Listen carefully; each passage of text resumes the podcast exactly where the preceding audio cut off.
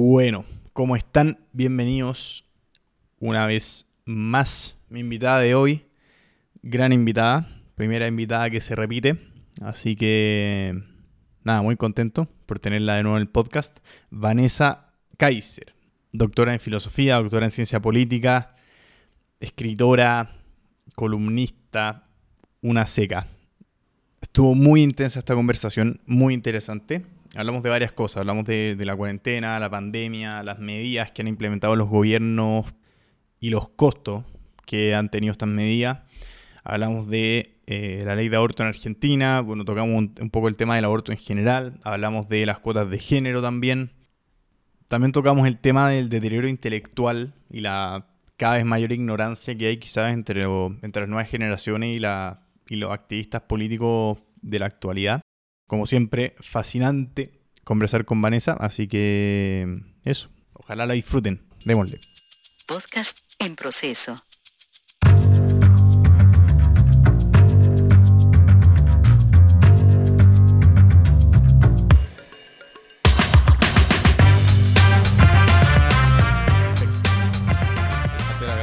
por, aceptar mi invitación nuevamente. Quería empezar hablando de... Creo que se dio un fenómeno en el último año que dio, o sea, a raíz de la pandemia, que dio avance a una lógica, a una retórica, que, que se había visto antes en la historia y nunca terminó bien. Que cada vez que se han impuesto eh, totalitarismo, se, han, se ha avanzado en suprimir las libertades de la gente, eh, más grave aún, la, o sea, la gente ha renunciado voluntariamente a sus libertades, siempre ha sido en nombre de algo. O sea, yo cambio mi libertad por seguridad, ahora cambio mi libertad por salud. Pero siempre ha sido en nombre de algo. Creo que ahora estamos viviendo eso. Bueno, de hecho, Michael Levitt, el ganador del premio Nobel del 2013, eh, profesor de biología en Stanford, eh, entre otros varios, han sugerido que los costos de las medidas que se han implementado para tratar de frenar o aminorar, los efectos de la pandemia han sido, van a ser muchísimo peores y están siendo muchísimo peores que eh, la pandemia en sí misma. Pero esta lógica de, renunciar voluntariamente a las libertades, a pesar de todo el daño que está causando, es lo que me gustaría que analicemos desde un punto de vista filosófico, quizás. Sí, antes de entrar, eh, eh, gracias Alan por invitarme, me encanta conversar contigo, así que feliz de tener esta conversación. Pero antes de entrar, fíjate que en lo filosófico eh, me gustaría entrar, eh, que no es menor, en el mundo del absurdo. Porque esto es un absurdo. Axel entrevista ahí también, ahora no me acuerdo el nombre, soy mala para los nombres, pero a un virólogo eh, de Gran Bretaña. Sí, sí, lo vi. Lo vi. ¿Te acuerdas cómo se llama? Que formaron un, como un, un pacto. Barrington Declaration, creo que era. Eso, la Barrington Declaration. Sí. Ya, y entonces, ¿qué es lo que pasa? Que en el fondo lo que, él, lo que este virólogo experto dice ahí es que esto es una locura. Primero, porque eh, se entienden las cuarentenas cuando tú tienes el problema de que es posible que no te alcancen las camas y por lo tanto la gente se te muera porque no la puedes, eh, no la puedes atender. Ya, ok, eso lo entendimos todos. ¿ya? El punto es que acá siguieron las restricciones permanentes a la libertad de las personas Ahora, por el miedo al contagio.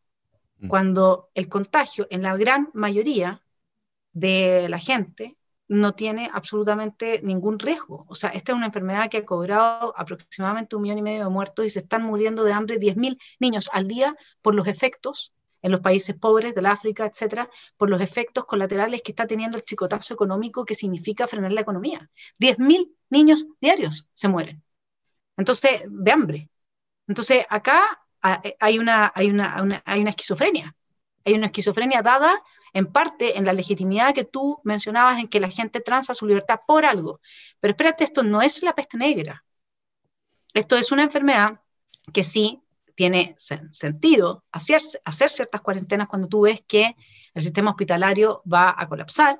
Y tiene sentido entonces, en lugar de estar frenando la economía, hacer grandes inversiones en mejoras en salud construir más hospitales, tener más máquinas de los respiradores, eh, avanzar en vacunas y en... Eso es lo que tiene sentido, no tiene sentido frenar, al contrario, tiene sentido avanzar y que la población de riesgo tome conciencia. Y luego Cada quien verá si se encierra en su casa, entendiendo, tomando conciencia, con toda la ayuda que le pueda prestar el Estado, a esa gente que se encierra en su casa, que tiene que hacerlo porque es de alto riesgo, y ahí hay un Estado súper presente que los ayude, que los sostenga, Que, les facilite a, la, gente mayor que no tenga, qué sé yo, eh, un teléfono con el que conversar con sus hijos, un teléfono para que no queden aislados, que les den asesoría psicológica, concentrar las energías en lo positivo, en ayudar a la gente que realmente necesita.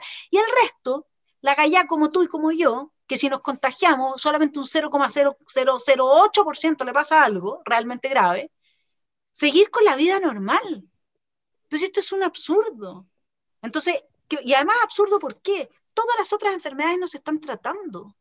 Y esto no es un tema solo en Chile, este es un tema a nivel mundial que está pasando. Yo lo conversaba con eh, la, la, polola de un hijo mío que es francesa, vive en Alemania, y me decía, pero si es que en Francia tampoco están recibiendo a la gente que no tiene corona, solo dejan hospitalizados los con corona y a los demás los mandan para la casa para que no ocupen la cama, porque lo políticamente relevante es que no haya un muerto por corona. No es que te cuiden la vida, esto es una hipocresía de principio a fin, porque entonces, ¿y el muerto por cáncer? No importa. Y el muerto por... Yo tengo una amiga que su hijo, nueve años, empezó a cojear, a aquí en, Chile, Santiago, lo llevó a la urgencia tres veces, ella es odontóloga, en la urgencia de una clínica. Lo mandaron para la casa porque después de hacer el test de corona, porque no era corona. Y después de tres, sin ningún examen de nada. Y después de tres semanas, o sea, de tres semanas de esto, de acontecido, que fue tres veces que el niño hizo crisis y todo, que los dolores eran espantosos, les dijo, yo no me voy de acá hasta que ustedes no le manden a hacer un examen de sangre. Ni siquiera un examen de sangre. Y el cabro resulta que tenía un estafilococo que le estaba comiendo la cadera. Se pasó tres semanas en la UTI. Y así estamos. Así estamos ahora. Entonces, tú no me podés decir que esto es razonable. Que es razonable que resulte que para entrar al Jumbo, en el mismo mall, te hagan hacer una cola de tres horas y el sí que está al lado entra todo el mundo. Es que todo está esquizofrénico, todo. O sea, nada tiene una lógica básica. En, lo que tiene lógica básica, que eso yo estoy absolutamente de acuerdo, es que no haga reuniones de más de 15, 20 personas. ¿Ya? Porque si hay un contagiado, lo bueno es que pueda decir, mira, a todos, se acuerde de quiénes estaban y les puede avisar, oye, compadre, ¿sabes qué? Yo estaba contagiado, nos juntamos ese día, anda y hasta el PCR para que tú no sigas contagiando a los demás. En cambio, si te, si te juntas, como pasó ahora en las playas, con 100 personas no sabes con quién estabas. Esto no es que yo promueva, o sea, que yo no vea que aquí hay una enfermedad, que yo no vea que aquí hay riesgos que se pueden prevenir y contener. El punto es que no puede ser que el remedio sea peor que la enfermedad, y menos aún que haya parlamentarios que se arroguen ahora el derecho a decir que la vacuna va a ser obligatoria. Mm. O sea, eso ya es a ver, nosotros pensábamos que este era un bicho que está, nació un murciélago, una sopa murciélago. Después no era un murciélago, era de un laboratorio que recordemos que la, persona que denunció todo esto desapareció, porque en China la gente desaparece.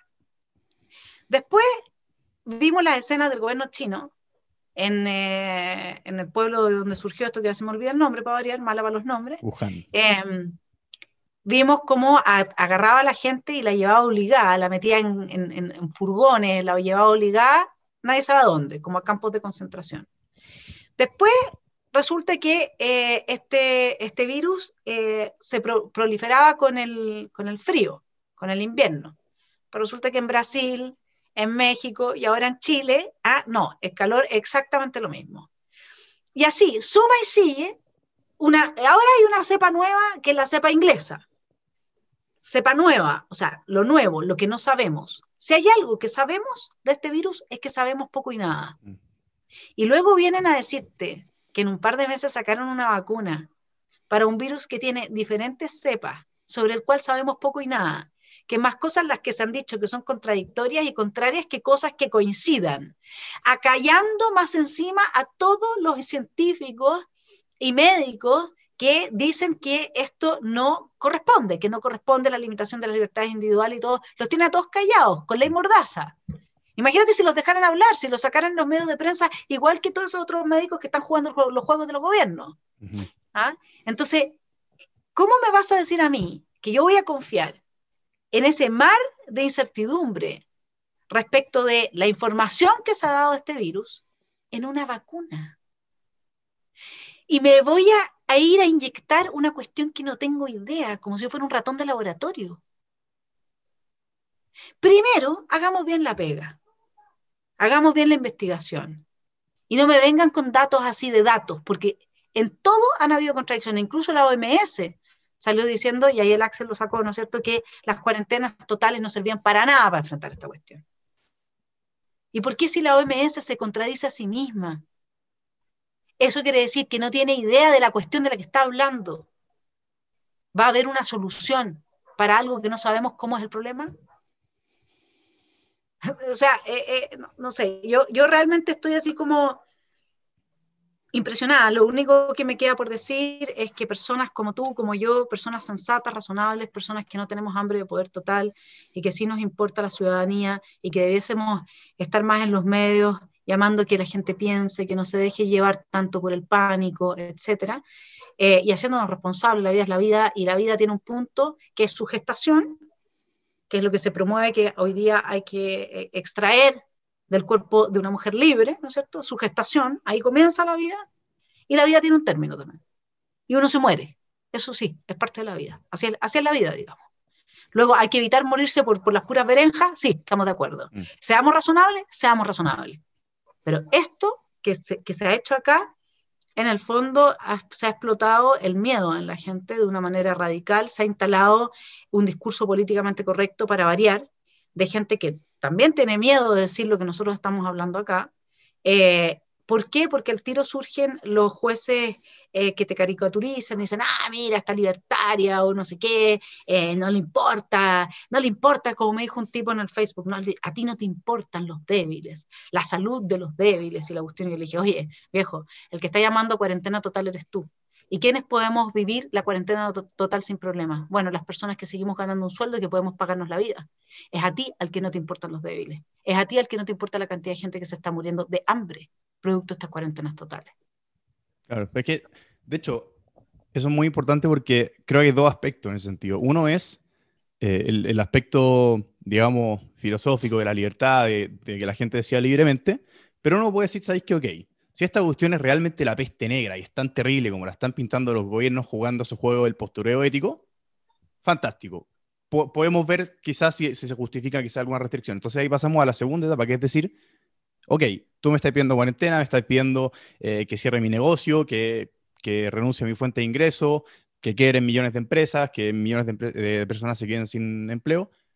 Ok, ya estamos, ya estamos en ese terreno. ¿Se justifica? ¿Tenía alguna evidencia? Entonces ahí pasamos al, a la segunda etapa, que es qué dicen los datos. Y, como bien dijiste, no hay evidencia clara de que las cuarentenas sean efectivas. Otro dato interesante, que de hecho estos son datos de la CDC, o sea, no son de la teoría conspirativa de la esquina, son de la CDC. Eh, el 2018 en Estados Unidos murió más gente que en el 2020. En el país con más contagiados y más muertos del mundo, el 2018 murió más gente que el 2020. Y las tasas de mortalidad son ínfimas. Para la, la, gente menor de 70 años, son ínfimas. Entonces, creo, que, creo que ahí está, la, está el, De hecho, esto lo conversamos la vez pasada que es qué tanta responsabilidad también le asignamos a la gente, porque claramente los gobiernos están jugando a su, a su cuestión del postureo ético, que nadie puede morir por coronavirus, cueste lo que cueste, porque como dijiste, lo demás da lo mismo. O sea, las tasas de depresión, ansiedad, enfermedad psicológica, abuso infantil, violencia intrafamiliar, suicidio. En Japón se murió más gente por suicidio que por coronavirus el, año, el año pasado. Por eso, entonces ahí, ahí pasamos a un punto en que cualquier persona que sugiere en, las redes sociales, como, como este compadre en Facebook que dijiste, cualquier persona que sugiere en redes sociales dice, oye, a ver, los datos no justifican lo que se está haciendo. Más allá de que, o sea, yo moral, desde un punto de vista moral y filosófico, no estoy de acuerdo, pero ya pasamos a que si tuviese sentido, podemos sentarnos a discutirlo, pero no tiene ningún sentido, no hay, no hay evidencia alguna, no hay estudio ni, ni hay literatura científica alguna que respalde lo que se está haciendo. Entonces, el nivel de, de quizá, no sé si coerción es la palabra, pero el nivel de manipulación eh, que se está haciendo de la gente y la poca responsabilidad de la gente de decir, oye, a ver, tú me estás diciendo que haga esto, ¿me podéis demostrar que esto, o sea, que, vale la pena que yo haga esto? Y ese paso es, tampoco ha estado. O sea, cualquier cuestionamiento a lo que dice el Dios Estado es totalmente criticado y obviamente los títulos que nos ponen siempre, que somos fachos, insensibles, egoístas, individualistas y todas las cuestiones de siempre. Por, solamente decir, oye, si me hay que exigir esto, demuéstrame que, que, sirve, que tiene sentido. Claro, lo que pasa es que además, mira, lo que decía este, este, este científico que entrevistó a Axel, decía, además de que tenemos un problema de que no se están tratando preventivamente enfermedades como el cáncer, de que tampoco se están tratando las enfermedades en sí, ¿no es cierto? Las otras enfermedades. Tenemos otro tema que también es interesante analizar. Eh, la inmunidad de rebaño es la única solución acá, no hay otra solución. ¿Y eso qué significa? Y, y, y, resulta que las cuarentenas totales lo que evitan es que se produzca la inmunidad de rebaño. Entonces, ¿qué es lo que decía este científico? Decía, bueno, si es que tú tienes una generación hoy día que tiene ponte tu 45 años, eh, y la mantienes en cuarentenas y le evitas eh, contagiarse, cuando ya se contagien, eh, puede ser que tenga 65, 70. Él le va a costar la vida. En cambio, si se hubiera contagiado a los 40, la gran mayoría sobrevive. Entonces, también acá hay otra cosa, que en el fondo, en la medida en que tú evitas que, evitas que los niños, que los jóvenes se contagien, tú aumentas la probabilidad de que por un contagio de viejos, ellos mueran antes de lo que tenían que morir. O sea, eso es, es, que de verdad es que esto es todo un absurdo. Es un absurdo. ¿Qué tiene que ver? ¿Cómo puede ser que te digan que tú a las 10 de la noche tenés que estar encerrado en tu casa? No puedes ir a ver a un amigo. O sea, ¿en serio? ¿Qué tiene que ver las 10 de la noche con las 9, con las 11? Es que yo, honestamente, mira, ¿Cómo sobrevivo eh, psíquicamente a esta situación? Te voy a dar mi receta. Uno, em, no me acuerdo cuál de los grandes compositores, era Schubert, Schumann, em, no me acuerdo cuál de ellos, pero compuso gran parte de su obra durante la Segunda Guerra Mundial. ¿Mm? De alguna forma, no significa que uno no oiga las bombas que uno no oiga aquí las bombas que se están lanzando en contra de las libertades individuales, eh, que uno no vea la situación.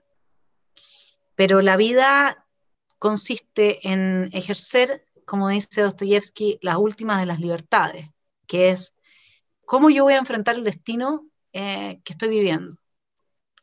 Y mi forma ha sido haciendo este, aportes como conversar contigo, aportes como eh, mis columnas en, el canal de YouTube, eh, en esfera pública, para los que quieran, si quieren, quieren más de, de este libertarianismo, pueden visitarla. Eh, ha sido mi aporte en, el debate público, ahora voy de concejal por Las Condes, iba a ir por constituyente, pero al final la verdad es que el, el asunto está súper duro y, y, yo no tengo estructura psíquica para la violencia, así que no me iba a exponer, digamos, ¿no? Cada uno tiene que conocerse a sí mismo. Mm. Y al final, con el pacto que se hizo ayer, de todas maneras, fue una buena decisión, porque yo hubiera quedado fuera frente a la Marcela Cubillos, no tenía mucho que hacer. Pero eso, escribiendo mis libros de cuentos, eh, estando para mis amigas en largas conversaciones, ¿me entiendes? O sea, sin dejar de ver que acá hay una, un avance totalitario, una eh, dictadura sanitaria, y que la gente se la está tragando de una manera que tú dices es francamente eh, decepcionante porque la gente realmente está dispuesta eh, a entregar sus libertades por nada, porque aquí no te están dando nada, es más, te están matando de hambre. Yo, acá hay otra cosa, Alan, eh, tú, estudias comercial, me dijiste, eh, creo, ¿no? Sí. tú sabes mucho mejor que yo que esto no lo puedes sostener tres, cuatro años más sin literalmente empezar a matar a la gente de hambre. Y, y espérate, porque la, la pauperización de las condiciones materiales de vida implica una proliferación de todas las otras enfermedades. Tifus, cólera, eh, todo, todo, todo, todo. Todo lo que pueda, eh, hepatitis, todas las otras enfermedades que hoy día estaban más o menos controladas porque teníamos una población que ya fuera un 8%, que todavía estaba viviendo muy malas condiciones, pero en general ya estaba eh, saliendo adelante en todo lo que son los servicios básicos, etcétera. Todo eso se va a revertir toda esa gente se va a morir de otra cosa porque nosotros le estamos destruyendo sus condiciones materiales de vida. acá no hay. Esto, esto es, o sea, esto es un populismo eh, basado en una campaña internacional que tiene objetivos que yo no voy a entrar, a mí no me gustan los, eh, no me gustan las teorías conspiranoicas, digamos, eh, tengo súper poco de eso, o sea, yo soy como muy, a veces tú te das cuenta que hay contagios, contagios de ideas. Mm. Hay veces tú, tú, agarras, ponte tú a Hegel, y de repente estudiáis a un latinoamericano filósofo que en esa época, curioso, estaba escribiendo ideas muy similares a las de Hegel. ¿Ya? como que las épocas producen en las personas un cierto inconsciente colectivo, dicho en términos jungianos, y yo creo que nosotros estamos más atrapados de eso que, que, que quizás soy muy naive, pero de, que de todo ese cuento del Bill Gates y de... No, lo sé, ¿ah? pero, pero bueno, prefiero pensar eso. Mm. Prefiero todavía en ese sentido ser buenista y pensar eso. Sí, y es que creo que ese es el punto clave. Eh, es parte de, esta, de este inconsciente colectivo, creo que es algo que de hecho lo discutimos en el capítulo pasado, que, que estuvo un doctor en economía, profesor de la católica, eh, discutimos que básicamente lo que estamos viendo ahora es que a todo, a todo lo que estamos haciendo, todas las ideas que se están avanzando, se le están quitando los costos. O sea, nadie, nada, estamos viviendo un mundo de fantasía en que nada tiene costos. O sea, el, toda la pandemia y toda la cuestión, nada tiene costos. Para el mundo de la salud, obviamente, no tiene costos. Y, hablar de los costos ya es eh, inmoral, ya es, o sea, ya somos despreciables los que, los que mencionamos quizás los costos. De hecho, otro ejemplo bien claro fue el tema del aborto en Argentina. Eso es un tema clarísimo donde también se ve lo mismo. Entonces, eh, esta cuestión de, en, el sentido de que el aborto, está bien, puede haber un debate de si tres causales, no tres causales, si libre o no, pero ¿a qué pasamos? A celebrar el aborto, que es una maravilla ahora. Es espectacular. O sea, ojalá nos embaracen a todas para poder abortar casi. Entonces, em, e, entramos en esta lógica de los activismos por ciertas cosas, ignorando por completo los costos que tienen. O sea, el, eh, voy acá quizás me estoy yendo por otro lado, pero, pero creo que quiero, quiero analizarlo para, en el fondo, eh, resaltar o tratar de, entender a lo que me refiero con esto de, eliminar los costos de las cosas. El aborto, personalmente, creo que está mal. Claramente está mal. O sea, nadie, esto lo dice Jordan Peterson, de hecho, nunca le vaya a recomendar a un ser querido que se haga un aborto. Porque aunque, aunque ok, digamos que una persona pro aborto se quiere hacer un aborto, pero eso tampoco le va a salir gratis. Los costos psicológicos, los costos físicos. Después, no sé, la culpa que sintiera, no tengo idea. Pero no es gratis. Entonces, y de eso se trata, de que estamos avanzando cosas que el control estatal, las cuarentenas, el aborto en Argentina, lo doy como ejemplo, son ejemplos, pero, pero sí estamos viviendo en este mundo de fantasía, de delirio completo, en que ya no hay, ya no hay ese trade-off de decir, ¿sabéis que podríamos hacer esto? Pero estamos, aquí estamos renunciando, esa pregunta ya no existe. Estoy de acuerdo. Eh, y hay otra cosa que tampoco se está dando, que es eh, un contradiscurso situado en fuera, out of the box, fuera de la caja, un contradiscurso, por ejemplo, cuando con el tema del aborto.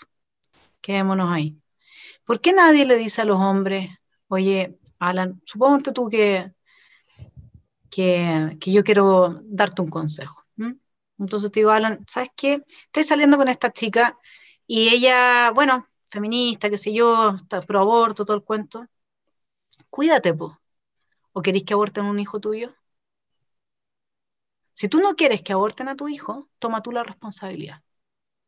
¿Por qué nadie le dice a los jóvenes, a los hombres eso? Porque si tú de verdad eh, estás convencido de que en algún momento fuiste feto, que me imagino que hay gente que está convencida de que no, de que, hubo de que en algún momento no fue feto, o sea, no se puede reconocer a sí mismo como feto. O sea, siempre cuando me preguntan eh, qué pienso del aborto, en, en, mis estudiantes yo les, les, digo, les voy a decir lo que pienso. Levante la mano el que no fue feto. Listo. O sea, tú te puedes reconocer en esa criatura que estaba en el vientre de la madre. Luego, incluso el aborto en caso de, violación.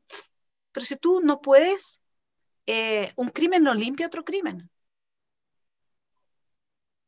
un crimen no limpia otro crimen.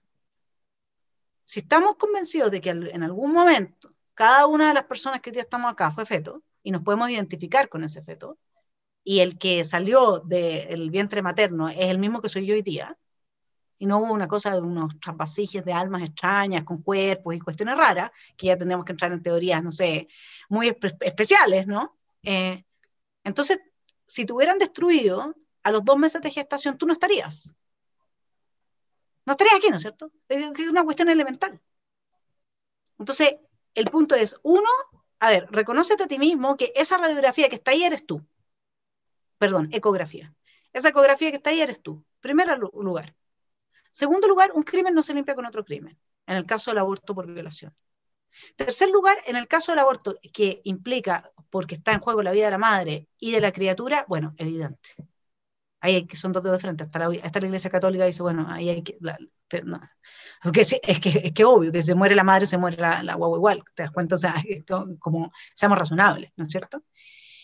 Entonces, eh, el tema es que a mí lo que me falta también son otros discursos paralelos, además del discurso de los costos, del discurso de, eh, y de la conciencia de los costos, porque sí, yo creo que eh, uno puede uno puede pensar en que, en que alguna, tú sabes que hay una, hay una peruana, me contaban, que se embaraza para abortar en cámara y lo sube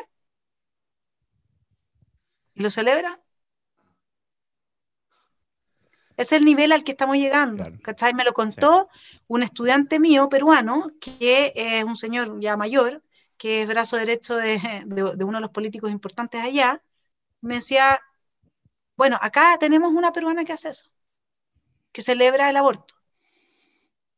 Entonces, después otra cosa que se puede hacer sobre el aborto.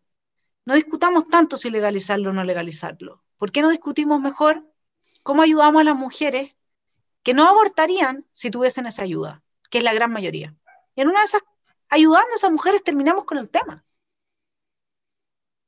Y luego, si hay mujeres súper autodestructivas, que uno las encuentra en las feminazis y en las neofeministas, porque no voy a hablar del feminismo en general, hay un feminismo súper positivo y que, y, que, y que está anclado, digamos, a ciertas ideas em, de, de, una cierta justicia, etcétera, que lamentablemente solamente mira a la mujer y nunca mira al hombre, entonces hablan de igualdad de género, pero todas las injusticias que afectan a los hombres para ellas no existen. O sea, en eso son súper incoherentes, son muy emocionales, eh, tienen poca preparación, eh, digamos, preparación filosófica de fondo, porque en realidad las mismas feministas, exceptuando muy pocas, no tienen preparación filosófica de fondo.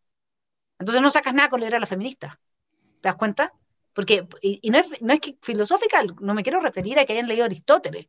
Lo que yo me quiero referir es que tú tengas un mínimo de, de, de sensación de cuando algo es lógico, es coherente se sigue, básicamente está anclado a la realidad o es una quimera y estáis hablando del unicornio azul. ¿Cachai? Sí. Claro, de hecho, eh, o sea, es que bueno, el, caso de la perona es, creo que reflejo de, lo que estamos hablando. En el fondo es, hay una frase de Leonard Cohen que dice que en una, en una masacre no hay buen lugar para estar. En el sentido de que si ya si, si una persona llegó al punto de necesitar un aborto, por ese motivo. Porque todo va a ser súper honesto, yo en el tema de, del aborto por, por violación, em, no me queda tan claro que, que esté en contra, la verdad, en ese punto en particular. En lo demás, estoy de acuerdo con todo lo que dijiste, pero eh, eh, eh, quiero, quiero quedarme con esa idea de lo que mencionaste, que si ya se llegó a un punto de que una persona necesita un aborto, algo, porque ninguna de las dos salidas es buena, creo yo o sea, las dos salidas involucran problemas si una persona necesita un aborto. Entonces, algo, algo hay para atrás que hicimos mal antes. Y claro, obviamente eh, se debería apuntar a eso, sin duda. Ah, sí. Eh, pero eh, quiero tenerme el feminismo, ya que lo mencionaste. porque efectivamente no sé, y, y específicamente en el tema de las cuotas de género en la, en la constituyente que de hecho escribí una, escribí una, una, especie de ensayo, si se puede llamar de alguna forma, al respecto de eso, de que eso ha sido celebrado y que primera vez que Chile va a tener cuotas en la cuestión y todo, pero finalmente eh, la desigualdad frente a la ley, y ya creo, en mi, en mi opinión por lo menos, ya pasamos literalmente a tener ciudadanos de segunda clase, con ese tipo de cosas. Y ya la, lógica de las cuotas de género se instaló absolutamente. Absolutamente. O sea, ya es, metamos cuotas de no solo de género, sino de, que, de pueblo originario y todo. Metamos cuotas de todo en todas partes porque son maravillosas. Y, y, creo que lo que, se, lo que se desconoce, esto también lo, hablamos un poco en la vez pasada que conversamos, es la raíz filosófica detrás de esto. Porque eso, si fuese, si la feminista hoy en día, porque creo que ahí feminismo súper positivo, no sé, hoy día creo que el feminismo es... Eh, el feminismo desde su origen creo que ya cumplió sus objetivos originales, digamos. La igualdad entre la ley hoy día, en mi opinión, ya existe. Y creo que se puede demostrar. La, igualdad, o sea, hoy día eh, la igualdad entre la ley existe en casi todas las democracias occidentales. Ahora, el tema de, por lo tanto, en consecuencia, en mi punto a lo que voy, es que las cuotas de género y ese tipo de, medidas, lo que, lo que son no es buscar igualdad, porque como bien dijiste, eh, eh, no se busca igualdad a, raíz de todo el espectro. De hecho, el, 99% de, de, la gente en las cárceles son hombres. Ahí no, ahí me imagino que no estamos buscando el 50 y 50. El 99% de las personas que trabajan en, en los 10 trabajos más peligrosos, también lo pueden buscar. De hecho, creo que eh, en la descripción del capítulo en YouTube del capítulo 18 del podcast, ahí pueden encontrar toda la bibliografía donde está esto. Em, bueno, el 99% también son hombres. De hecho, las muertes laborales, la inmensa mayoría también son hombres, pero en eso nada se busca igualdad. Entonces, esto no es feminismo, esto no es igualdad de género, esto finalmente es neomarxismo, esto es posmodernismo puro. Entonces, eh, volvemos, creo que volvemos al punto, y a eso me refería con lo del capítulo pasado, que finalmente se están avanzando agendas disfrazadas de otra cosa, que les ponemos nombres bonitos, feminismo, igualdad de género, maravilloso, todos queremos eso, pero no es eso, pues, compadre. te están envolviendo, ¿cachai? En, papel de dulce una cuestión que no es un dulce. Y, esa retórica se ha, creo que se ha instalado mucho. De hecho, bueno, yo sigo mucho lo que está pasando en Estados Unidos, el, grupo Antifa, por ejemplo, es la misma cuestión, Antifa, hoy antifascismo, sí, nadie quiere fascismo, maravilloso, pero son antifascistas. El Black Lives Matter realmente está defendiendo los derechos de, la gente negra en Estados Unidos. Entonces, y no cuesta tanto darse cuenta que no, si yo no soy un experto en postmodernismo ni en neomarxismo, me he leído un par de libros, lo he estudiado bastante, te he escuchado bastante a ti cuando, cuando he hablado de, em, de, de, estas cosas, de las corrientes filosóficas detrás, Axel también, no hay que ser un experto para darse cuenta de que, de que al final nos están vendiendo la pomada y que te están pasando gato por liebre con todas estas cosas. Sí, bueno, a, ver, digámoslo en sus términos. Eh, quisiera, antes de entrar en, este, en esta segunda intervención, eh, que plantearte un poco con mi, propia visión eh, del aborto. yo, la verdad es que soy bastante pragmática. Creo que cuando la pastilla abortiva te la trae el Uber Eats, eh, no es mucho lo que se lo que lo que digamos lo que se puede hacer es eh, seguir en, en el avanzando en el apoyo a las mujeres, avanzando en el abrazo a la vida, avanzando en eso, pero además a mí no me gusta el Estado metido en la vida de la gente. ¿ah? Eh, y como dices tú, cuando, cuando ya hay alguien que tiene que abortar, algo se hizo mal antes que eso. Y por ejemplo, algo que se puede haber hecho mal es que aquel hombre que tuvo eh, relaciones con esa mujer no se cuidó. Y como no se cuidó, porque aquí es de los dos lados, entonces ahora van a abortar a su hijo. ¿Mm? Entonces, si empezáis, quizás si, si, los hombres empiezan a hacer cargo también, se les acaba el tema a la feminista.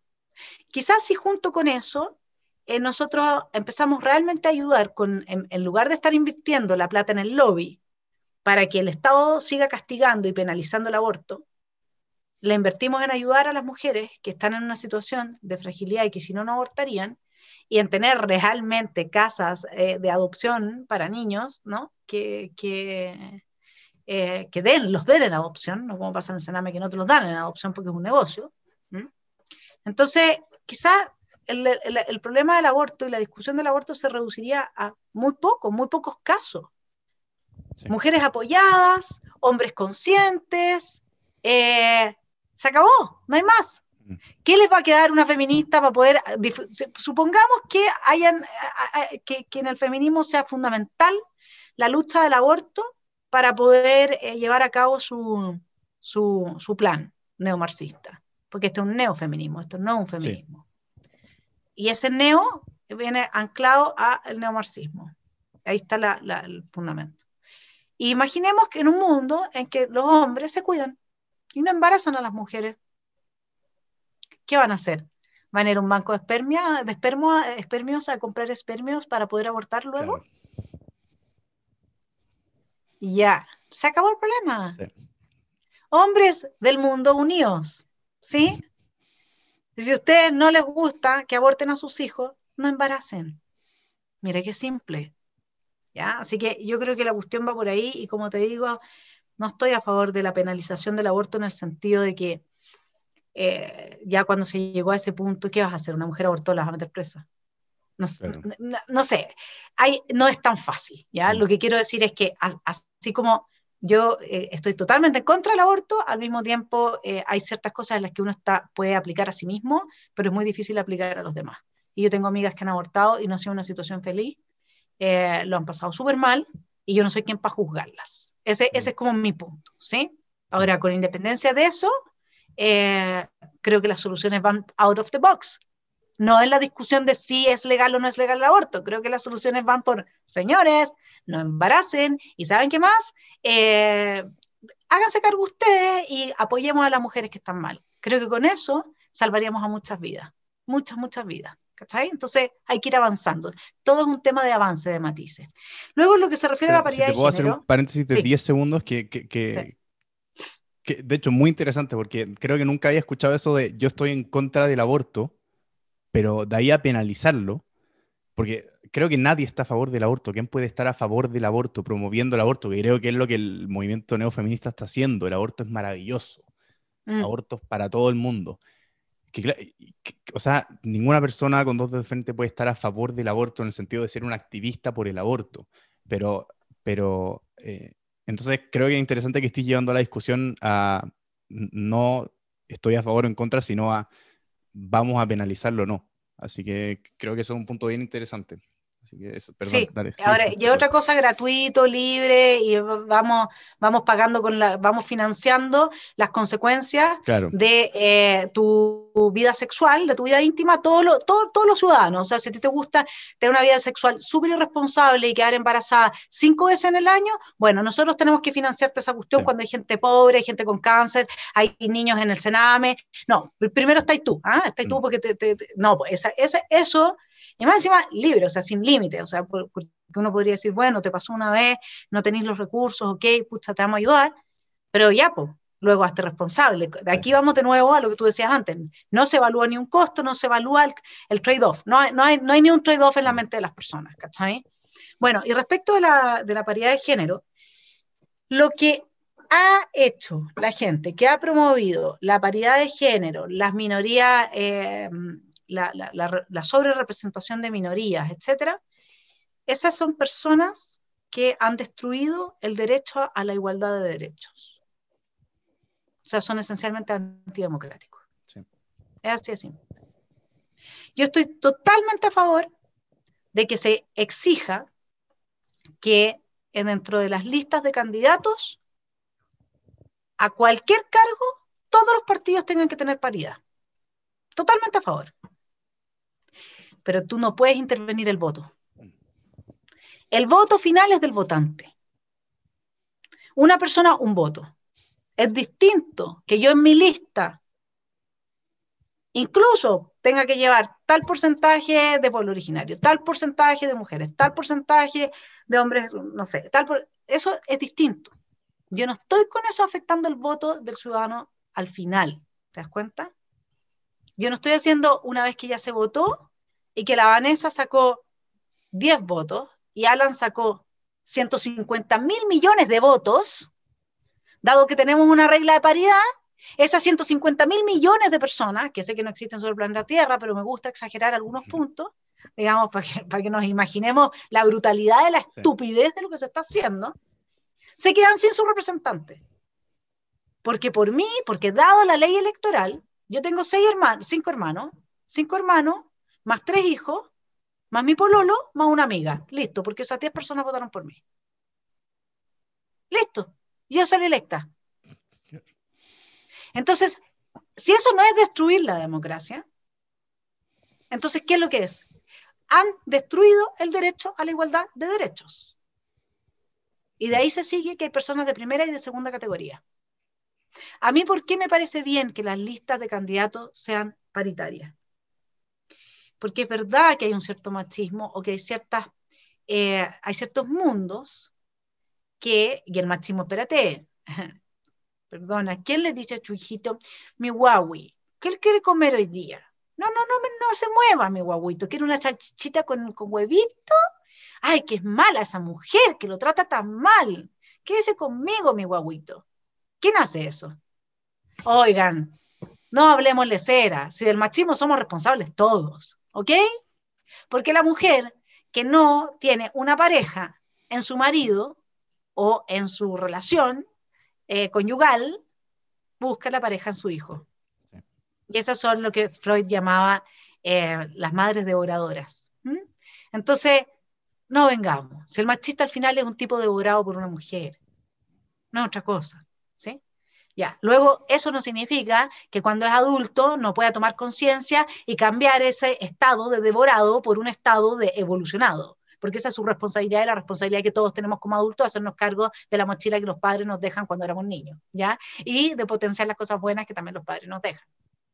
Entonces, el tema es que eh, hay mundos que han sido históricamente habitados por hombres y por lo tanto las reglas de esos mundos son muy, em, a ver, ¿cómo te lo podría decir? Son muy poco amables con las mujeres porque están construidos por hombres, ¿ya? Es como que yo te invite a ti a un club de Lulú. Capaz que lo pasáis bien porque tú eres un hombre como bastante amplio, pero no sé, eh, en un club de Lulú tradicional, no uno mío, donde se hable de, la, de, de, las guaguas, de los pañales, de, mm, eh, no sé, eh, las plantas, el jardín, no sé, el hombre como que va a preferir hablar de otra cosa, ¿me entiendes?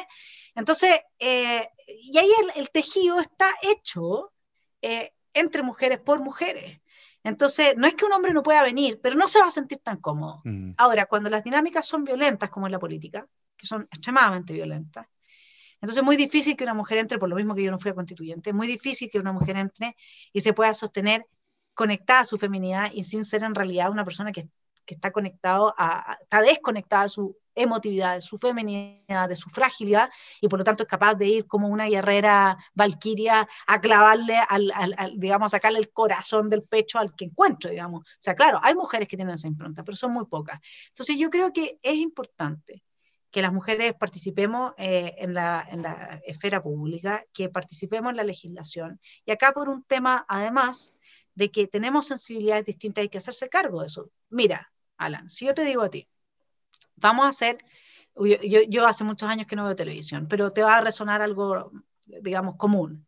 Ya, eh, comercial, eh, publicidad de un desodorante para hombres. ¿Ya? ¿Qué, qué, qué es lo que uno veía reiteradamente siempre? Que el hombre se echaba el desodorante o la, el perfume, o la colonia, o lo que fuese, y ¡ah! parecía una horda de mujeres así como, el sueño del hombre es el harem, el sueño. ¿Te podrías imaginar tú un comercial, una publicidad, en que ese, ese, esa fuese una mujer que se echa un perfume y llegaran 30 hombres a desearla? No. Porque el sueño de la mujer es normalmente el tú a tú, digamos, ¿no? Es, es como el, el, príncipe azul, por decirlo de alguna manera, el único. Entonces, ¿qué pasa cuando se legisla sobre acoso y quienes legislan son los hombres? Mm. Que el hombre no tiene ningún problema con que lo acosen, normalmente. ¿ah? El hombre es una cosa que el sueño el pibe esa cuestión, la ponen hasta en la publicidad. Entonces el hombre no puede legislar muchas cosas sin la mirada femenina porque nos afectan a nosotros. Y si nosotros no tenemos voz en ello, después evidentemente que se produce una tremenda frustración por, de la sensación de injusticia, porque por darte ese botón de muestra, en la legislación sobre temas de acoso, etcétera, tiene que estar la mujer, porque el hombre lo vive de la manera radicalmente distinta y no es culpable por eso ni el hombre, ni la mujer, ni nada. Son sensibilidades diferentes, ¿cachai? Mm. De hecho, quedó un punto. O sea, mi, primera, te voy a ser honesto, mi primera reacción fue qué raro lo de las cuotas en los partidos. Primero porque Aparte, me gustaría ver, o sea, creo que sería interesante ver si los partidos ahí estarían tan a favor de las cuotas de género como están ahora, si es que tuviesen obligado a. De hecho, creo que José Antonio Casta ha dicho esto varias veces. Bueno, si los partidos siempre han podido tener igualdad de género y paridad y, indígena en sus, en sus listas, ¿por qué no lo hacen? Siempre lo han podido hacer. Eh, entonces, claro, por esa parte sería interesante verlo. Y lo otro es que, bueno, al final con lo último que dijiste, eh, de cierta manera me convenciste, pero a, priori te iba a decir que las diferencias en política, la política es un mundo muy agresivo, entonces la razón por la que, de hecho esto me da la lata de estudiarlo bastante, la razón por la que hay más hombres que mujeres en política es la misma razón por, por la que hay más hombres que mujeres en las cárceles, en el fondo. El, el hombre en promedio es mucho más agresivo que la mujer, desde un punto de vista psicológico. Entonces, también creo que con el tema de las cuotas, sea donde sea que estén, siempre hay que tener ese ojo de, no ir contra la naturaleza humana y contra las diferencias biológicas que tenemos, que obviamente los postmodernistas se esfuerzan en, en ignorarla, eh, pero que están, o sea, la literatura científica es clarísima en ese aspecto, entonces eh, no sé cómo pondera eso en, en tu postura de que efectivamente deberían haber cuotas de mujeres. Que el mundo político es una construcción de los seres humanos. El mundo político no es biológico. El mundo político no existe donde los seres humanos viven en estado de naturaleza, en estado salvaje. No existe. Y por lo tanto, si es una creación de nosotros, puede haber un nosotros o puede ser una creación solo de hombres. Mm. Luego yo entiendo que producto de nuestra historia, de nuestra evolución, ha sido un mundo habitado normalmente por hombres. Y no tengo problema con eso, no, no, no, los estoy retando, digamos, no, no tengo problema. Por eso es que están esas dinámicas instaladas. La pregunta es, ¿es necesario que estén esas dinámicas? La política no puede ser sin agresión, sin violencia, sin una competencia que revienta al otro. No se supone, yo vengo de estudiar 14 años Hannah Arendt, no se supone que la política es la persuasión a través de la palabra, que reemplaza justamente el uso de la fuerza y de la violencia, no es parte importante del problema de la crisis de las democracias occidentales. El hecho de no haber transformado la política en el uso de la persuasión, de la palabra, del el abrazo a la perspectiva del otro, eh, de eh, una palabra que no eh, oculta intenciones, sino que revela realidades y que podemos compartir para encontrar juntos las soluciones a los problemas comunes. ¿No se supone que ese es el leitmotiv de la política? Entonces, en eso los hombres, en su, en su, eh, en su trabajo que han hecho, que por un lado tiene cosas muy positivas porque han construido todo este mundo, porque este mundo ha llevado a que nos podamos ordenar, etcétera, pero en eso los hombres hoy día, nosotros somos un tremendo aporte. Para justamente cambiar la realidad política porque tenemos que sacar la violencia del tejido de la política. Tenemos, mira Lavín que acaba de, renunciar a, su candidatura a alcalde para tomar la mm, presidencial y para mí Lavín dio un golpe magistral cuando habla de voy a trabajar por la unidad de los chilenos. Eso a mí me apela muy profundamente. Basta con el antagonismo, basta con que las tres comunas, con que los pobres, con que eh, la, la, que anda en el auto no sé qué, con que... Basta, no queremos más de eso. Construyamos algo en que podamos integrarnos. Basta con una juventud de Bópolis diciendo no podemos eh, dialogar con el Partido Republicano. Sí sé que en el Partido Republicano hay cabritos que no cachan nada y que se ponen poleras que no corresponden y que hacen cosas que no corresponden. Lo sé. Pero hay mucha gente que no es así. ¿Ya? Que no somos así. Entonces, está bien, hay que enseñarles de qué se trata la política, de persuadir, pero, pero, pero el Partido Republicano no abraza, al contrario, el único partido toda la derecha que tiene en sus principios el rechazo explícito a la violencia como medio para conseguir fines. Entonces, chuta, yo soy, yo soy libertaria y luego me hicieron un espacio ahí, ¿sí? ¿Ok? Yo, soy libertaria.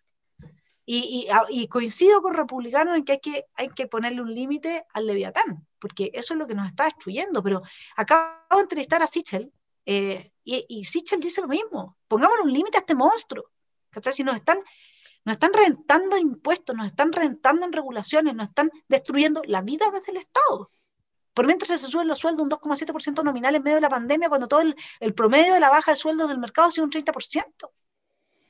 Y ellos se siguen subiendo el sueldo a costa de nosotros, que perdimos un 30% de poder adquisitivo. O sea, es que están de patio, están completamente fuera de foco.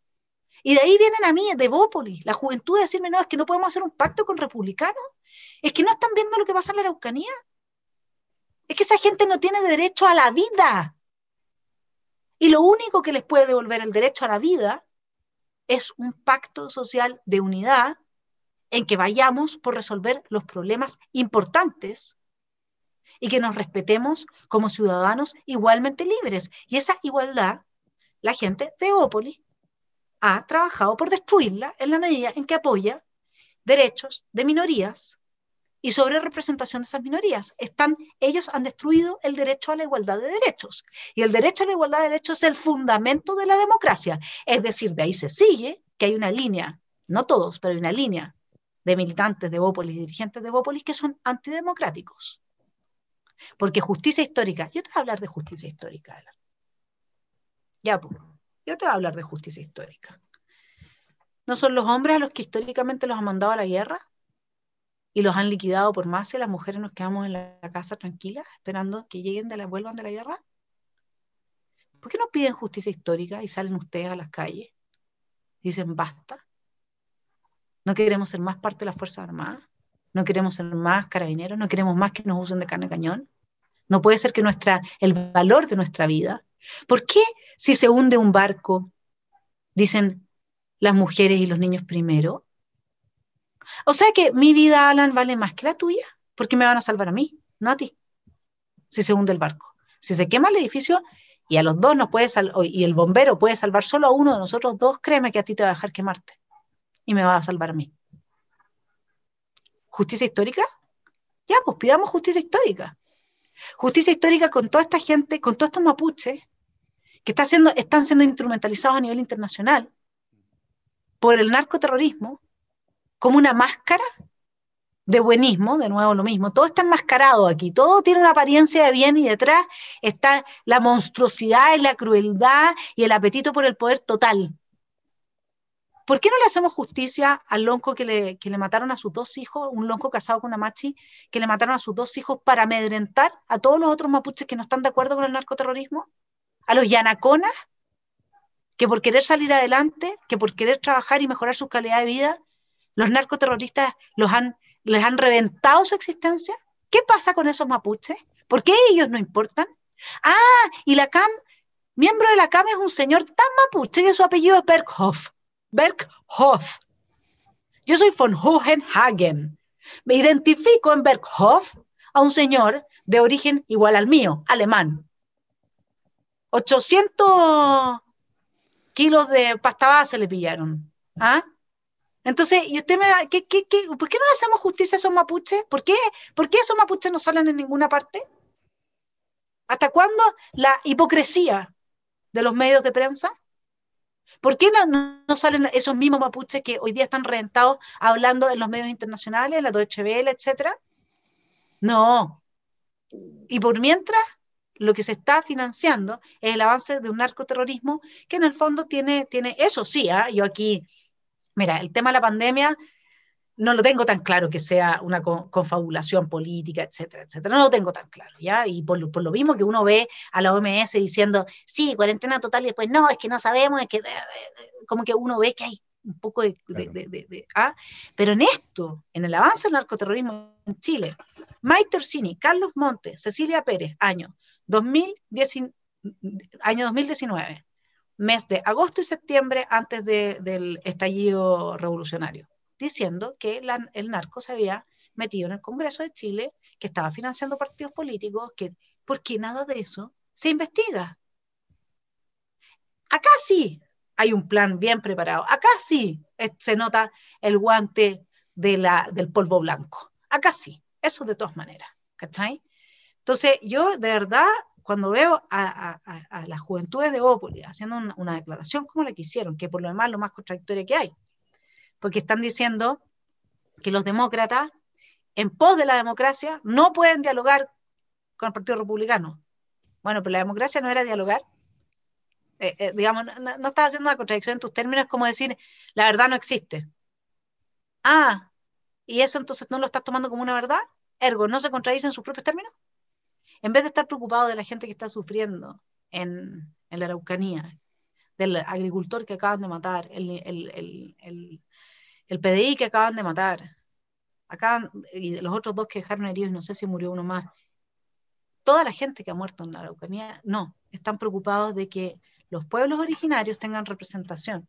¿Quiénes son los que van a tener representación si tienen silenciado este narcoterrorismo? A todos los mapuches que no están de acuerdo con ellos. ¿Quiénes van a ser los del pueblo originario que van a llegar a ocupar esos cargos? No, es que como se ve bonito, pero no, se ve súper bonito porque yo defiendo el derecho de los pueblos originarios. Lo que estás defendiendo, dada la realidad que hay hoy día, es el derecho del narcoterrorismo a destruir a los pueblos originarios. Eso es lo que tú estás defendiendo. Pero no importa, no, porque no es como se ve bonito. Eso es. Eso es. Es que bueno, de, bueno esto está, estoy escribiendo una columna que, se, que el título es La homeopatía de la idea. Eh, espero publicar la próxima semana, que justamente habla de eso, de cómo la, la juventud, es que, bueno, mi generación es nefasta, la verdad es una vergüenza porque es el, están, o sea, son los reyes del postureo ético, justamente en ese sentido, de que porque se ve bonito, o sea, es la generación de que si le van a dar plata a un pobre, lo tienen que grabar y subir a Instagram. En el fondo, todo lo hacen para mostrar lo, lo éticamente superior y, y, lo, y lo, o sea, claro, lo, lo, lo, buenos que son y lo amables y lo solidarios y lo empáticos que son. Todo se trata de eso. Eh, y bueno, la homeopatía, la idea justamente de lo que hablo es que es tan mínimo el entendimiento que tienen de las cosas que están diciendo. Como dijiste, obviamente hay gente en, el, de la juventud del Partido Republicano que no entiende nada de lo que dice. Y los niñitos de Opoli, la misma cuestión, que como, el, como la comprensión que tienen de las corrientes filosóficas que, que creen que están defendiendo es tan ínfima, es, es, un, es una cuestión tan diluida, por eso la homeopatía, a eso me refiero, es una cuestión tan diluida que finalmente, si, si, si pudiesen entender realmente lo alejado que está lo que están diciendo con la cuestión de verdad, o sea, les daría, pero se, se metería en la, casa, la cabeza en la arena de, la vergüenza. Es que es el eh, punto, la vergüenza. La vergüenza que debiera darte eso es. terminar perjudicando a la persona que querías ayudar o que decías querer ayudar porque en el fondo lo único que estabas haciendo era un gesto narcisista de amor a ti mismo, nada más. Y de hecho, en, hace, hace poco, esto ya, creo, si hayamos una hora, si vaya a ir cerrando, no quitarte tanto tiempo, em, hace poco vi una, bueno, yo sigo muchísimo a Jordan Peterson, me leí eh, los dos libros que ha publicado, y ya me compré el tercero que sale en marzo, em, y él publicó en su página web una, lista de lecturas mínimas que todo el mundo debería leer. Está Víctor Frankl, eh, Dostoyevsky, Solzhenitsyn. De hecho, todas mis lecturas actuales las estoy basando en eso. Em, entonces, en esta, en esta lógica, justamente también de la homeopatía, la idea de los jóvenes, del, mínimo entendimiento, porque creo que pasa por ahí. O sea, no solo de los jóvenes, sino que, que justamente se den situaciones como que el, los funcionarios del gobierno hayan subido sus ingresos, mientras que el poder adquisitivo de todo el resto de los chilenos haya bajado un 30%, eh, cosas como el avance de las cuarentenas, todas estas cosas, creo que en gran parte eh, la, supresión de libertades avanza justamente porque la gente no entiende nada y no entiende lo que está pasando realmente. De hecho, hay una frase del periodista mm, estadounidense que se llama Dave Rubin, que hace poco sacó un libro que se llama Don't Burn This Book, recomendado también. Eh, él dice, congelemos los sueldos de todos los parlamentarios hasta que abramos el país, hasta que se acaben las cuarentenas, restricciones y todo, y dice que el país se abriría en cinco minutos. Y claro, efectivamente, o sea, hagamos de tal manera que los parlamentarios se vean igual de golpeados que todo el resto de la población por las medidas que están implementando. Pero bueno, a, lo que voy es que todo el avance de estas cuestiones se dan porque la gente al final no entiende nada de lo que dice, no entiende nada de lo que habla, cuando le dicen algo tampoco lo entiendo, o sea, creo creo que tú me lo dijiste, de hecho, la vez pasada, que el ochenta y tanto o 90% de la gente en Chile no entiende lo que lee. Y gran parte creo que pasa por ahí. Entonces, eh, bueno, pues de, la, de esta lista de lectura, te quería preguntar a ti eh, un par de lecturas mínimas que se te vengan a la cabeza ahora. Eh, obviamente no, no, preparamos esta pregunta, pero, pero algo que quizás algunos libros, algunas lecturas mínimas, algunos autores quizás que podrían volver a en el fondo, la gente que quiere entender estas cosas, la gente que te sigue quizás, que, escucha este podcast también, que quiere entender las cosas, quiere saber defender estos puntos, quiere poder tratar de eh, incentivar a que la gente piense de manera crítica y de manera racional, em, ¿cuáles son tus recomendaciones? ¿Cuáles serían algunas? Mira, antes de dártelas te voy a contar una anécdota. Lo escuché de, una, de una, un diálogo entre dos liberales libertarios argentinos, que siempre son súper interesantes de oír porque no tienen pelo en la lengua. Eh, y, y, ellos daban, citaban a, no me acuerdo a quién, pero que daba una explicación de por qué eh, nunca hubo una guerra nuclear. ¿Por qué la Guerra Fría no se tradujo en una guerra nuclear? Mientras que todas las otras guerras sí se dieron con todas las crueldades, con todas las trincheras. La Primera Guerra fue infinitamente más cruel que la Segunda Guerra Mundial, etc. ¿no? Gas pimienta, eh, gas mostaza, perdona, este, ¿cómo se llama esto? Lanzallamas, todas esas cosas, ¿no? Además de todo lo, todo lo demás. Bueno, porque es una guerra nuclear hubiera implicado que los mismos políticos hubiesen visto afectados. a propósito de, a propósito de, claro, sí, es una cuestión. Eh, bueno, eh, en cuanto a los libros, yo creo que es muy importante para entender cómo funciona un, régimen marxista eh, leer Cisnes Salvajes. Porque Cisnes Salvajes es, narra la historia de China.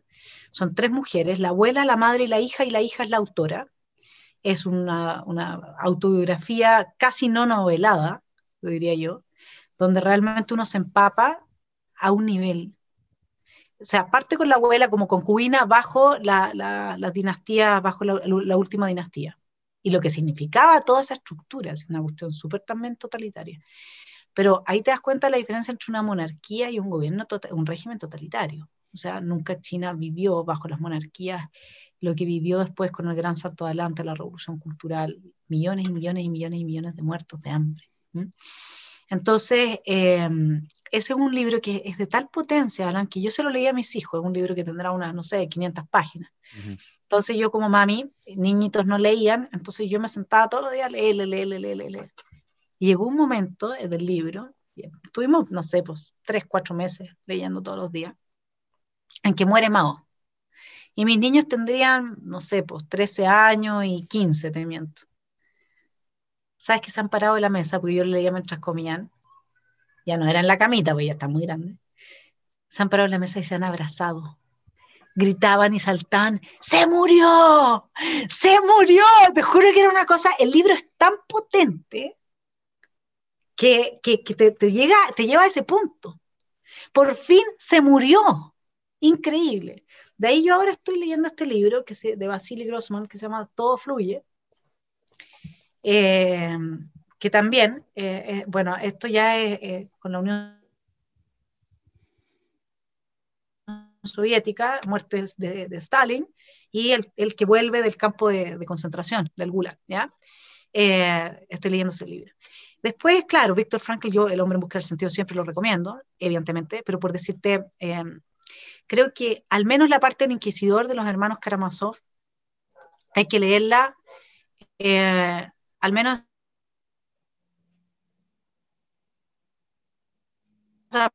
es el arquetipo de la destrucción de los fundamentos de la Iglesia Católica y cómo ese inquisidor hoy día ha sido reemplazado por el progre populista porque verdad que genial. Esa parte es muy, muy buena.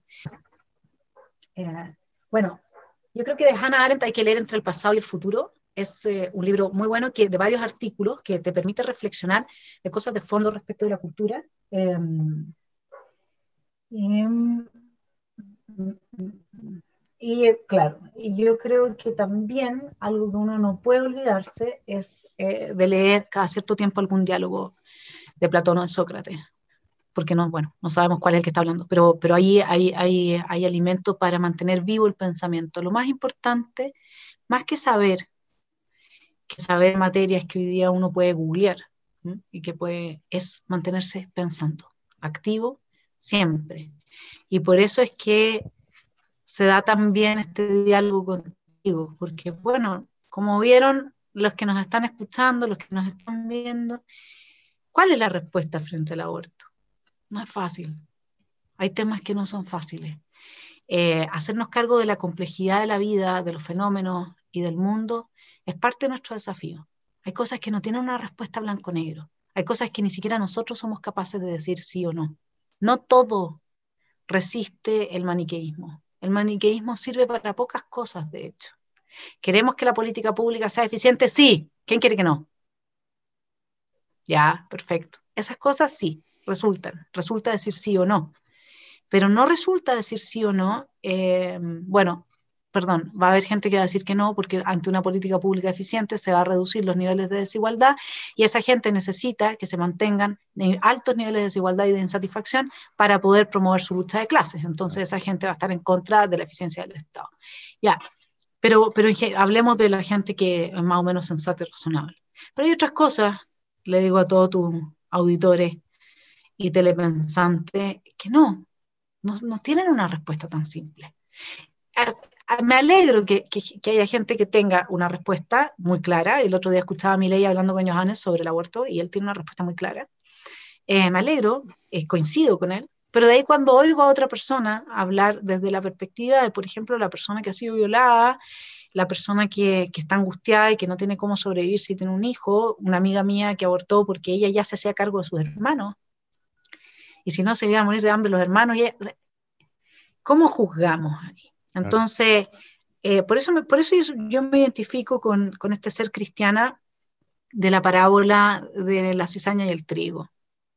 Cuando la parábola dice lo siguiente, dice eh, que había un señor que tenía unos, campos eh, que sembrar con trigo sembrado, ¿no es cierto? Y, un día un enemigo fue y sembró maleza, cizaña.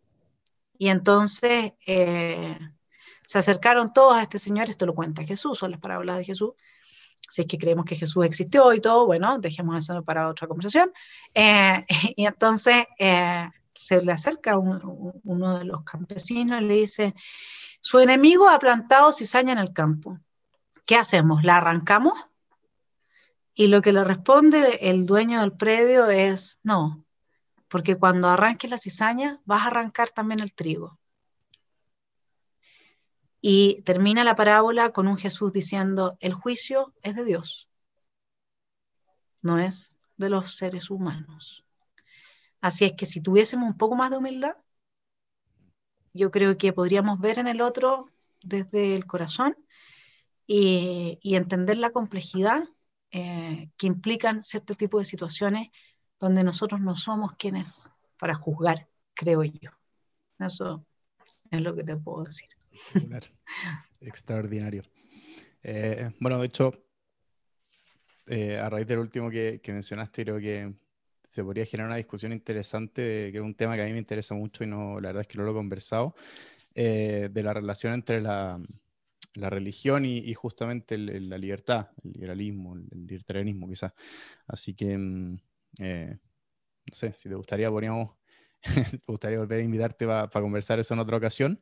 Y em, lo que sí me gustaría agregar es que ya anoté todos tus libros, lo voy a dejar en la, en la descripción del capítulo para que todos los que eh, lo escuchen puedan acceder a ellos. Y em, creo que esa es una muy buena práctica que empecé a implementar hace poco, de empezar a, a, todos los profesores en la universidad o toda la gente con la que tengo la oportunidad de conversar acá, eh, pedirles su lista de recomendación de lectura. Ahí se pueden sacar podemos realmente, creo entender a la otra persona, entender de dónde viene y, aportar a justamente lo que mencionaste antes, esta lógica de, dejar de estar tan dividido y entender que la otra persona dice lo que está diciendo no por, por llevarte la contra, no porque es un despreciable, facho, el título que queráis ponerle, sino que tiene sus razones, también tiene sus motivos y creo que esa es una forma, eh, además, muy, muy...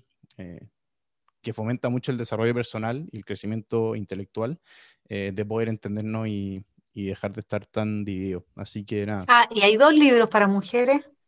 Mujeres que corren con lobos, de Clarisa Píncola Estés, es mi libro de cabecera para el trabajo psíquico con la feminidad. Y les recomiendo mucho, bueno, yo ahora voy a relanzar mi libro Que no te rompan el corazón, que son nuestras historias arquetípicas de lo que nos pasa a las mujeres con hombres que son seres humanos de carne y hueso y que no siempre están eh, listos por una relación y luego pasan cosas y uno, bueno, ahí se queda con una herida que más que quedarse con la herida hay que sanarla, hay que significarla y hay que transformarla en una experiencia de sabiduría a compartir con otras mujeres. Pero sí hay otro libro que me inspiró mucho para hacer, escribir mi propio libro ahí, que se llama eh, Mujeres que aman demasiado. Eh, yo creo que hay, hay que hay que fomentar en las mujeres, a modo de sacarlas de la garra del neofeminismo, el autocuidado justamente al revés de lo que el neofeminismo enseña, que es destruirte a ti misma, es eh, cuídate a ti misma. Y creo que ahí también no es solamente recomendación para las mujeres, mis queridos chiquillos, eh, amigos, hombres, eh, telepensantes, reflexionantes, viejos y jóvenes, también es para ustedes. Si hay algo muy potente en el deseo del hombre de entender a la mujer, ustedes se han quedado ahí con una, una, dogma, que es que a las mujeres no se las puede entender. Está bien, pero puede ser fascinante intentarlo. es verdad. Bueno, eh, nada, un gustazo, de verdad. Ah, y asumo lo de la ah. invitación. Yo mi, mi, segunda tesis la hice sobre el Jesús de Nietzsche y es un mm. Übermensch. Así es que ahí es donde están los fundamentos en ese Jesús de eh, una, un cristianismo que se funda en la libertad. No, lo, también lo voy a anotar, como lectura personal. Así que más adelante tengo que ver de, de, tengo que ver de publicar esos dos trabajos de tesis que hice. Eh, de alguna forma tengo que conseguir alguna editorial o algo. Ya llegará, yo siempre digo ya va a llegar el momento. Pero Así que ahí podemos conversar de, ese cristianismo. ¿Mm? Bien, maravilloso. Bueno, darte las gracias, lo disfruté muchísimo. Tuvo muy buena, muy buena la conversación, excelente forma de empezar el año. Así que, mm, nada, muchísimas gracias. De verdad, un agrado tenerte acá. Yo feliz, Alan. Un abrazo inmenso y ahí, ahí nos estamos viendo. A ver, si, a ver cómo me va en este nuevo proyecto de, de concejal por las Condes, que me da un poco de risa porque yo nunca me quise meter en política, pero bueno. hay que meterse, hay que, hay que meterse, hay que, hay que intentarlo. Y por mm. último, la vida que vale la pena no es la vida que uno llega al final y se arrepiente de lo que no hizo, sino que es la vida de la que, de que uno se alegra de lo que hizo. Así que eso, un abrazo a todos y ahí me mandas después eh, nuestra conversación para que la suba a mi canal y le damos más, más llegada también por ese lado. ¿Te parece? Perfecto, muchísimas gracias Vanessa. Un abrazo, que tengas un muy buen año, hablamos luego. Igual. Chao, chao. Bueno, ese fue el capítulo de hoy. Nada, como siempre, muy interesante y un agrado conversar con Vanessa. Así que, mm, nada, ojalá lo hayan disfrutado mucho. Y le estoy dejando, mm, bueno, tanto la lista de recomendaciones de, lectura de la Vanessa y, bueno, bibliografía y otras fuentes que, mencionamos durante el capítulo, durante la conversación. Se las estoy dejando en la descripción de este capítulo del podcast en YouTube. Así que, nada, los invito a pasarse por ahí. Ahí pueden encontrar todos los links a todos los libros y todas las cosas que mencionamos. Así que, mm, eso pásense por el canal de Esfera Pública y el canal del Centro de Estudios Libertarios en YouTube. Ahí la Vanessa sube columnas, entrevistas, videos, hartas cosas bien, bien interesantes. Así que eso, invitadísimos. Feliz año a todos. Y nada, muchísimas gracias. Nos estamos viendo. Mucho ánimo.